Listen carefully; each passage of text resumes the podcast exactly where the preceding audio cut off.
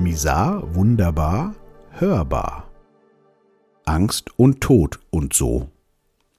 O Mord und Entsetzen und Trauer und Totschlag, yippidi, yippidi.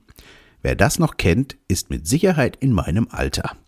Ist von Otto Walkes, der damals meinte, dass man mit einem Banjo keine traurigen Lieder singen kann. Daraufhin sang er die obigen Zeilen. Mal im Ernst. Angst und Tod sind natürlich schon schwerwiegende Worte.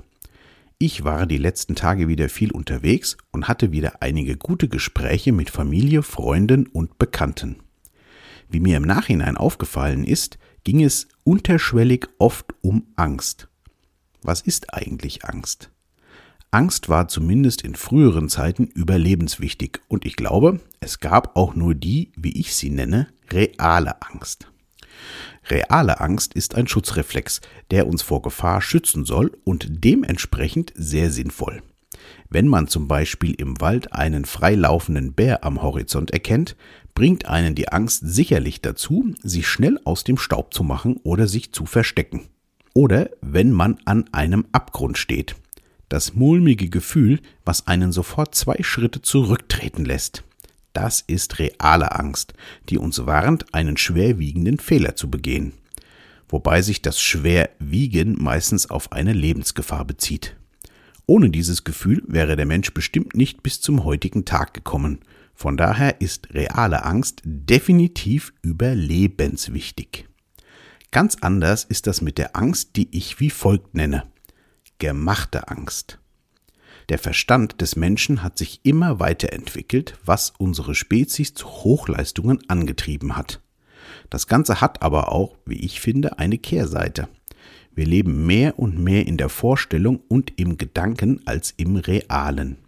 Unser Verstand ist pausenlos damit beschäftigt, aktuelle Situationen anhand gespeicherter Erfahrungen zu interpretieren und die Zukunft in alle möglichen Richtungen vorzuspinnen. Da dies andauernd passiert und wir meistens gar keine bewusste Kontrolle darüber haben, halten wir uns immer weniger mit dem realen Leben und den wirklichen Tatsachen auf. Ich weiß nicht, ob es mit dem Prinzip der Urangst zu tun hat, aber sehr oft spinnt man sich Ereignisse negativ aus und macht sich damit Angst. Diese Angst, die ja nicht real ist, hat aber die gleichen Auswirkungen auf uns, als wäre wirklich akute Gefahr im Spiel. Unser Körper kommt in den Alarmmodus. Verschiedene Hormone werden ausgeschüttet, das Herz schlägt schneller, Muskeln verspannen sich und so weiter. Diese Anzeichen nehmen wir dann wieder wahr und denken, oh, irgendwas stimmt nicht. Und das Gehirn bekommt weiter Angst und verstärkt die Symptome. Ein Kreislauf, aus dem man sich bewusst rausholen muss. Wie ich bei meinen Gesprächen in den letzten Tagen festgestellt habe, leben viele Menschen dauernd in so einer Angstschleife. Beim Gespräch mit einer engen Verwandten, die so langsam auf Demenz zusteuert, ist die Angst vor dem, was da noch kommt, so groß, dass sie den jetzigen Moment nicht mehr genießen kann. Wie das Kaninchen vor der Schlange sitzt sie in Schockstarre und wartet quasi auf das Unvermeidliche. Jegliche Versuche meinerseits, sie aus ihrem Kreis herauszuholen, sind bis jetzt gescheitert. Ich kenne diese Person schon sehr lange und sie hat in ihrem Leben auch schon wirklich viel Schlechtes erlebt, und seit ich sie kenne, war das Glas eher halb leer als halb voll. Wenn man diese Einstellung und dieses Gefühl für sehr lange Zeit pflegt, verfestigt sich es, so glaube ich zumindest, mit zunehmendem Alter immer mehr und man kommt nicht mehr aus dieser Spirale raus. Das hat zur Folge, dass das Leben immer schlechter wird und die Angst immer größer. Eine andere Bekannte, mit der ich gestern sprach, hat mir erzählt, dass sie zu Anfang viel Angst vor dem Coronavirus gehabt hat. Da gab es einige in meinem Freundeskreis und ich war sehr verwundert. Ich hatte da wirklich keine Angst vor. Ein paar Gedanken dazu habe ich mir natürlich gemacht, aber richtig Angst davor hatte und habe ich nicht. Ich stehe da eher auf dem Standpunkt, wenn es mich erwischt, dann muss ich damit klarkommen. Etwas vorsichtiger sein? Ja. Aber Angst?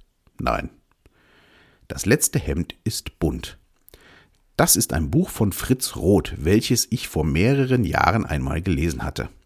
Es handelt vom Tod und wie damit in verschiedenen Kulturen umgegangen wird.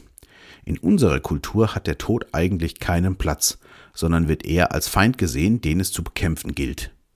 Doch dieser Kampf ist aussichtslos. Der Tod gewinnt am Ende immer. Also braucht man davor auch keine Angst zu haben. Er wird kommen. Mir persönlich macht auch der Tod von engen Familienmitgliedern und Freunden mehr Angst als mein eigener. Aber auch das wird kommen und ich werde damit umgehen lernen. In unserer Gesellschaft ist der Tod so weit weg. Gestorben wird am besten im Krankenhaus oder im Hospiz, nur selten zu Hause. Und auch den Toten am besten direkt zum Bestatter und dann alle in Schwarz bei trauriger Musik Abschied nehmen. Das ist für mich gefühlt der Tod in unserer Gesellschaft. Kein wirklich schönes Bild. Es gibt Kulturen, da wird der Tod gefeiert, zum Beispiel als das Ende des Leidens und der Beginn eines neuen Lebens. Ich persönlich finde die Vorstellung schön, wenn die Leute mich nach meinem Ableben feiern und in guter Erinnerung behalten. Das Bild von meinen weinenden Freunden und Familienmitgliedern in Schwarz bei trauriger Musik finde ich gruselig. Vielleicht kann ich ja von oben zuschauen.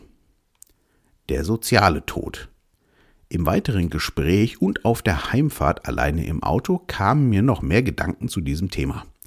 Ganz ehrlich, wer braucht denn in unserer Gesellschaft wirklich Überlebensangst zu haben? Die Möglichkeit, dass mich nachts ein Bär überfällt, ist doch eher unwahrscheinlich. Und auch, dass eine Krankheit mich so ohne weiteres dahinrafft, auch eher unwahrscheinlich bei unseren Versorgungsmöglichkeiten. Ich glaube, es hat sich über Generationen eine weitere, verstandesgemachte Todesangst eingeschlichen, der soziale Tod. Wie groß ist heute die Angst vor dem Verlust seines Ansehens, seines Jobs, seines Geldes und so weiter? Bei ganz vielen Menschen, die ich kenne, sehr groß. Ich glaube, dass diese Angst inzwischen ähnliche Dimensionen angenommen hat wie die reale Todesangst. Anstatt froh zu sein, dass wir uns keine große Angst mehr um das reale Überleben machen müssen, machen wir uns jetzt mehr und mehr Angst vor genau diesen Statussymbolen. Hat also nicht viel gebracht. Wie ich schon oben erwähnt habe, ist unser Verstand andauernd bei der Arbeit und spinnt sich alle möglichen Szenarien zurecht. Und so leben wir andauernd mit einem leichten Unwohlsein in unserem Kopf und in unserem Körper. Ich glaube, man kann süchtig danach werden und braucht das dann irgendwann die Melancholie, den Verlust, den Kampf, die Enttäuschung und so weiter. Kann ich bei vielen Menschen beobachten. Ich selbst war ganz lange so drauf. Hat sich bei mir erst mit Mitte 30 geändert. Und dieses Unwohlsein wird andauernd gefüttert mit schlechten Nachrichten, Mord und Totschlag in Filmen, Geschichten über Lug und Trug und vielem mehr.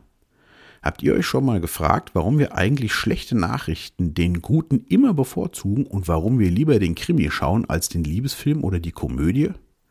Ich glaube, es liegt genau daran. Irgendwann ist man so weit, dass man das schlechte Gefühl, das andauernd im Flucht- und Kampfmodus zu sein, das Adrenalin und was auch immer braucht. Und dann holt man sich das andauernd. Und je älter man wird, desto schwerer wird es, da rauszukommen. Und irgendwann ist das Glas halb leer. Die Welt wird immer schlechter, es gibt immer mehr böse Menschen und so weiter.